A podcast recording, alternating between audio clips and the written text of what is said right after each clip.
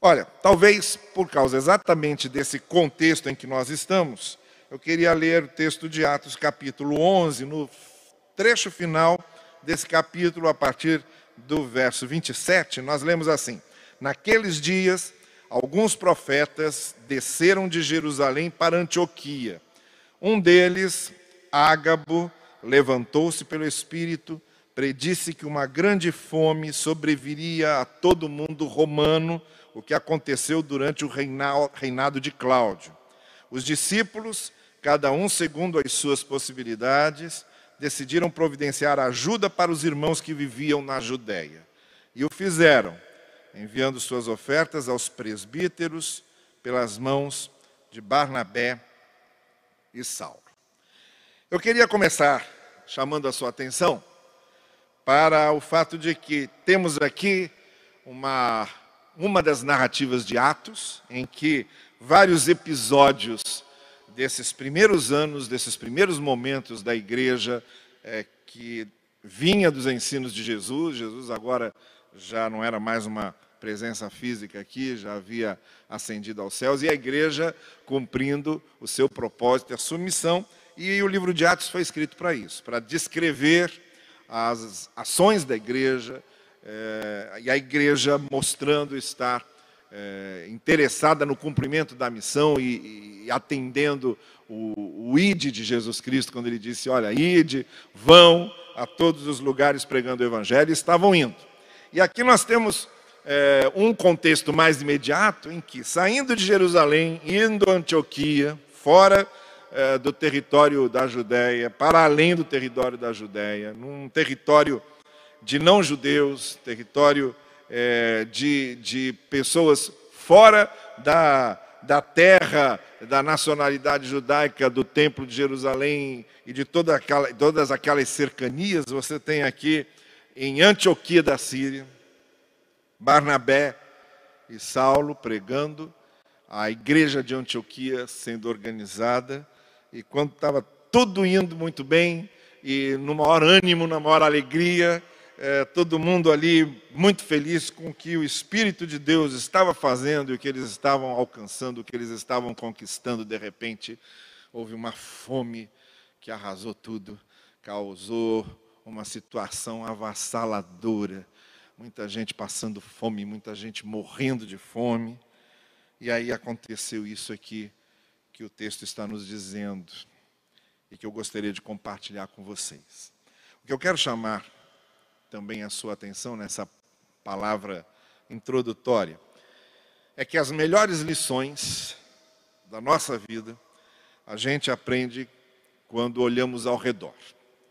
Quando nós olhamos as circunstâncias ao nosso redor, quando nós refletimos sobre o que está acontecendo ao nosso redor. Mas é preciso olhar, é preciso ver, observar e aprender. São as nossas melhores lições quando a gente olha ao redor, olha para os acontecimentos. E eu gostaria que você, nessa manhã, nesse domingo e nessa semana, pensasse justamente isso. Estão acontecendo coisas ao nosso redor, circunstâncias novas para essa geração, situações inéditas para, para esse pessoal que está aí é, vivendo agora no início desse novo século e até desse novo milênio. Uma coisa totalmente nova a qual nós estamos tentando nos adaptar.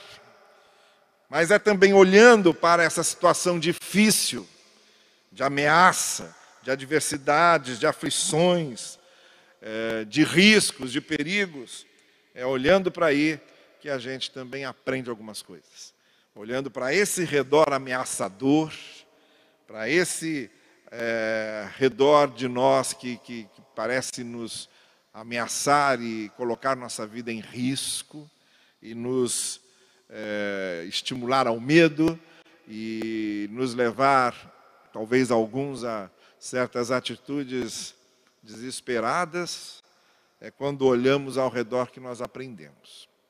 E eu separei aqui quatro coisas que eles aprenderam lá com aquela situação da fome, da falta, da escassez, e que nós podemos aprender aqui também nessa, eh, nesse contexto, nesse momento que estamos eh, vivendo e experimentando hoje. A primeira coisa é a seguinte: a gente percebe que aquela grande fome atingiu a todos. O texto diz que foi em todo o mundo romano, toda aquela parte do mapa que era considerado o mundo civilizado. Toda aquela parte do mapa que ia do norte da África até os confins da, da Ásia. Toda aquela parte do mapa dominada por Roma, aquele, todas aquelas localidades e todo aquele contexto geográfico, tudo foi atingido pela fome. Todo mundo no mesmo barco. Cristãos e não cristãos. Quem conhecia o Evangelho e quem não conhecia. Quem tinha experiência com Deus e quem não tinha. Quem orava e quem não orava. Quem tinha vida devocional e quem não tinha. Quem estudava as Escrituras e quem não estudava. Quem cria e quem não cria. Todo mundo participou, a Roma inteira foi vítima daquele momento. E essa é uma primeira coisa que a gente aprende: o fato de nós termos fé, de nós sermos discípulos de Cristo, de nós pertencermos ao Senhor, de estarmos é, vinculados à Igreja de Jesus, isso não é um, uma redoma. A fé não cria uma redoma à, à nossa volta. Pelo contrário, a fé não existe para criar uma redoma, nem nos blindar, mas para renovar as nossas forças, renovar os nossos ânimos e firmar ainda mais os nossos passos para a travessia. Então, preste bem atenção nisso. É, você vivendo tudo isso que nós estamos vivendo, assim como aqueles cristãos vivendo aquele período de fome, é, você pode se perguntar: por que é que eu estou nisso? Por que, que isso está acontecendo comigo? Por que, que essas ameaças a mim é, acontecem comigo da mesma forma que estão acontecendo com quem não tem a fé que eu tenho, não conhece o Deus que eu conheço? Mas é isso. Assim como foi lá, a fome atingiu todo mundo, até mesmo a igreja de Jerusalém, para quem o pessoal teve que se mobilizar para mandar uma oferta para ajudá-los naquele momento. Os grandes males, as grandes tragédias, os grandes problemas, as grandes adversidades atingem a todos. Porque a fé não nos resguarda, a fé nos nutre, a fé nos equipa, a fé nos fortalece para que nós possamos superar essas situações. Essa é a primeira coisa que a gente aprende quando olhamos ao redor do que está acontecendo. A segunda coisa que nós aprendemos quando olhamos ao redor é que a palavra do Senhor nunca se ausenta. Deus não deixa de falar. Deus sempre dá um jeito de falar. E aqui nesse texto que lemos aconteceu isso. Ágabo foi o profeta de Deus que se levantou e disse: Olha, tenha fome, vai acontecer, mas estejam preparados, que o Senhor estará junto, estará ao lado de vocês. E aí a igreja, sabendo de tudo aquilo, se mobilizou para tentar atenuar aquele problema, para tentar diminuir os efeitos daquilo. Então a palavra de Deus sempre se apresenta. Esses momentos, muito especialmente nesses momentos de temor, de dúvida, de é, aflição, em que as circunstâncias nos colocam e que nós vivemos e experimentamos, é justamente nesses momentos que Deus continua falando. E fala onde? Ele fala na Sua palavra. Por isso a gente precisa refletir constantemente na palavra, nos alimentarmos constantemente da palavra, nos nutrirmos constantemente da palavra, para que nós, alimentados e nutridos por ela, possamos atravessar esse momento, superar esse momento, resistir a esse momento com fidelidade, com amor, com esperança. Então não não se desespere porque a palavra do Senhor sempre dá um jeito de dar sua mensagem. E quanto mais nós nos alimentamos da palavra, mais ele fala conosco, mais fortalecidos nós ficamos. A terceira coisa que nós aprendemos quando nós olhamos ao redor, e que aconteceu aqui nesse texto, é que nesses momentos de adversidades, de lutas, de, de aflições, nós temos a oportunidade de reforçar sentimentos de responsabilidade social e laços de solidariedade. Ali, a fome veio, atingiu o mundo todo, pegou todo mundo civilizado da época, todo o Império Romano. E ali o pessoal da igreja de Jerusalém, como de outros lugares onde havia discípulos de Cristo, todo mundo estava sofrendo aquele momento.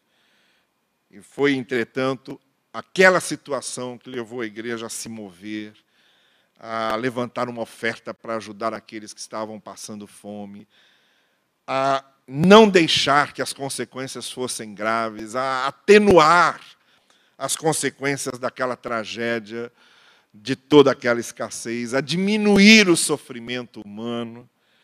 Então, esses momentos como esse que nós estamos vivendo aqui, de muita insegurança, de horizontes nublados, de nuvens sobre nós, não permitindo que a gente veja o céu azul, não permitindo que a gente enxergue o sol. Nesses momentos, há também esse entrelaçar-se de interesses, a gente cria um sentimento de responsabilidade social em que a gente começa a pensar: olha, se eu não fizer alguma coisa, vai ficar pior. Se eu não ajudar, a desgraça vai ser mais profunda.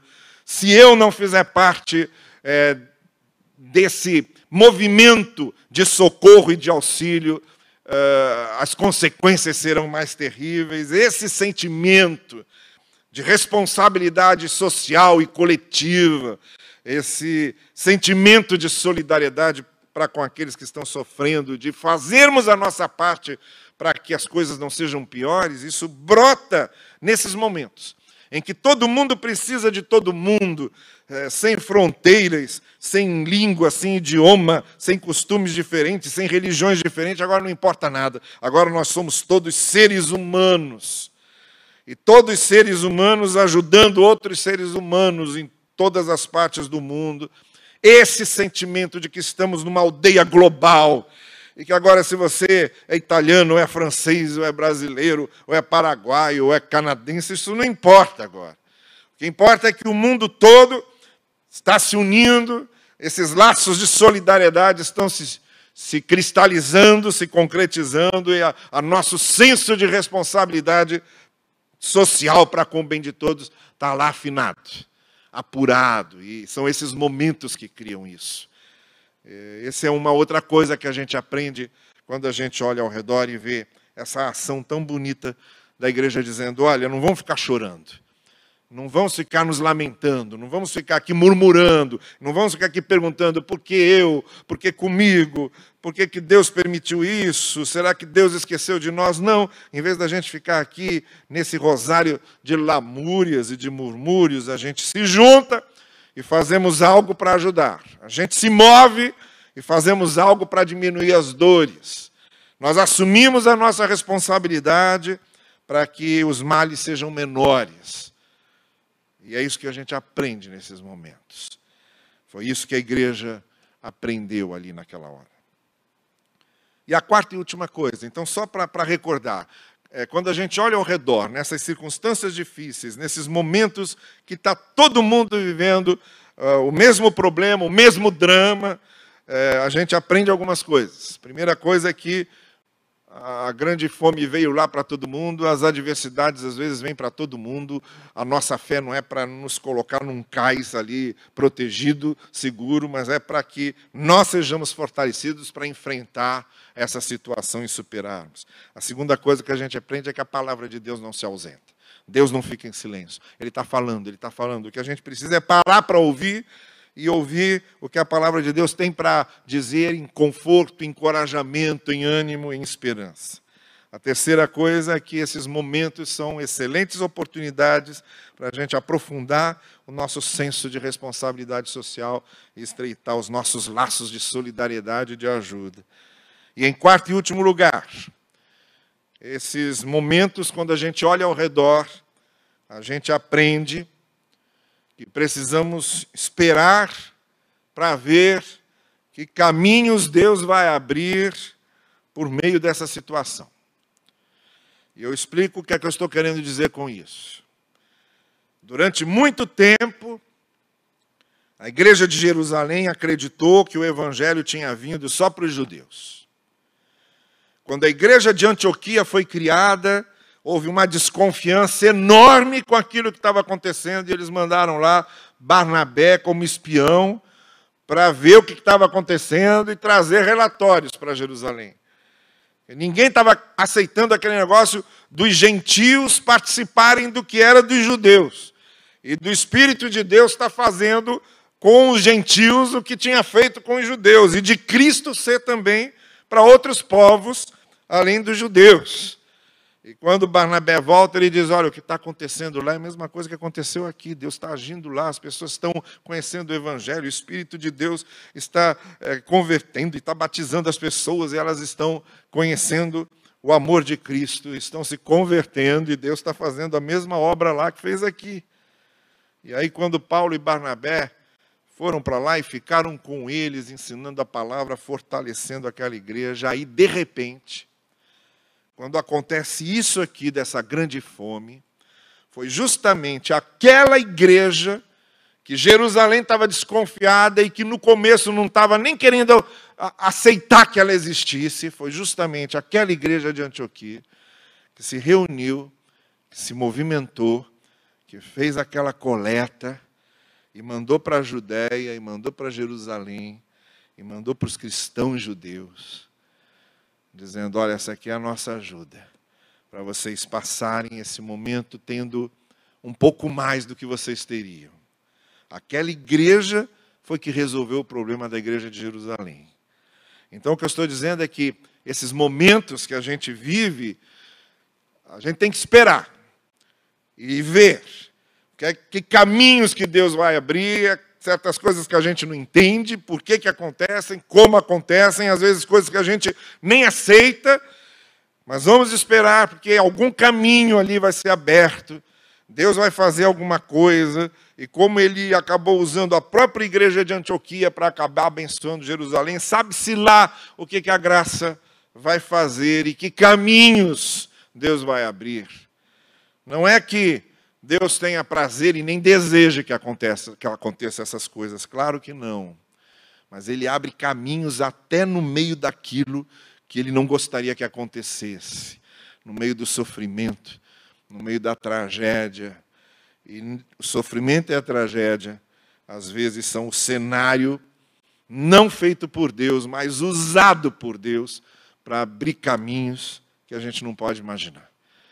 Então, aguarde com confiança, com fé, e fique observando o que, que no meio de tudo isso Deus vai fazer na sua vida, que caminhos Deus vai abrir na vida de tantos e nas experiências de tantas pessoas.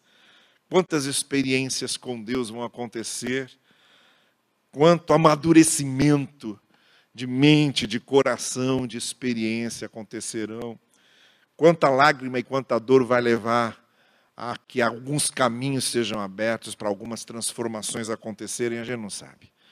Debaixo da graça de Deus, tudo é possível. O que a gente sabe quando a gente olha ao redor e vê essas circunstâncias é que é o momento em que, quando esperamos, a gente acaba vendo Deus abrindo caminhos que a gente sequer poderia imaginar. Então, olhe ao redor e aprenda com tudo o que está acontecendo. Eu quero encerrar lendo para você o versículo 2 do Salmo 125, quando o salmista diz: Como os montes cercam Jerusalém, assim o Senhor protege o seu povo desde agora e para sempre. O Senhor está ao nosso redor, como os montes estavam ao redor de Jerusalém. Quando a gente olha ao redor, a gente aprende um monte de lições. Mas tem uma coisa especial que a gente vê quando a gente olha ao redor. A gente descobre que o Senhor, que o próprio Senhor, está ao nosso redor, está junto com a gente e está atravessando com a gente aquele momento difícil. Que Deus abençoe você e que a sua vida possa ser o cenário mais natural em que Deus trabalhe nesses dias e opere nesses dias, para que a nossa fé, a nossa esperança, o nosso amor se renovem nas Suas mãos. Eu quero orar com você e com essa oração a gente vai encerrar esse nosso momento aqui juntos. Senhor querido, muitos estão em dúvida, muitos estão sofrendo, muitos estão com medo, muitos estão com dúvida, muitos estão apavorados, muitos estão perguntando e interrogando, perplexos, confusos. E nós pedimos que, no meio de tudo isso, o teu Espírito vá trabalhando e vá confortando os corações e vá tomando pela mão aqueles que confiam em Ti que a Tua graça vá agindo na vida de todos nós. Nós oramos por todo mundo que está lidando imerso nesse momento tão difícil de dor, de pesar, de perdas, nós te pedimos, em favor daqueles que estão trabalhando nas frentes, nos hospitais, nos ambulatórios, médicos e enfermeiros, que estão sendo usados por ti como baluartes para receberem esses enfermos e para tratarem deles. Nós te pedimos por aqueles que estão trabalhando nos laboratórios, experimentando e testando possibilidades de vacinas para que combatamos essa epidemia e combatamos esse vírus. Nós te pedimos por nós e por nossos familiares, por nossas casas e por nossas igrejas e por teu povo, que a tua graça esteja sobre nós, nos conduzindo e nos iluminando em todos os momentos. Que nós sintamos a tua presença muito perto de nós todos esses momentos difíceis e possamos superá-los e atravessá-los, conduzidos e amparados por Ti. E agora que o amor de Deus, o nosso eterno Pai Celestial, a graça do Senhor Jesus Cristo, a esperança nossa e a presença do Santo Espírito de Deus sejam conosco hoje e todos os dias, até que estejamos com o Senhor para sempre. Amém. Amém.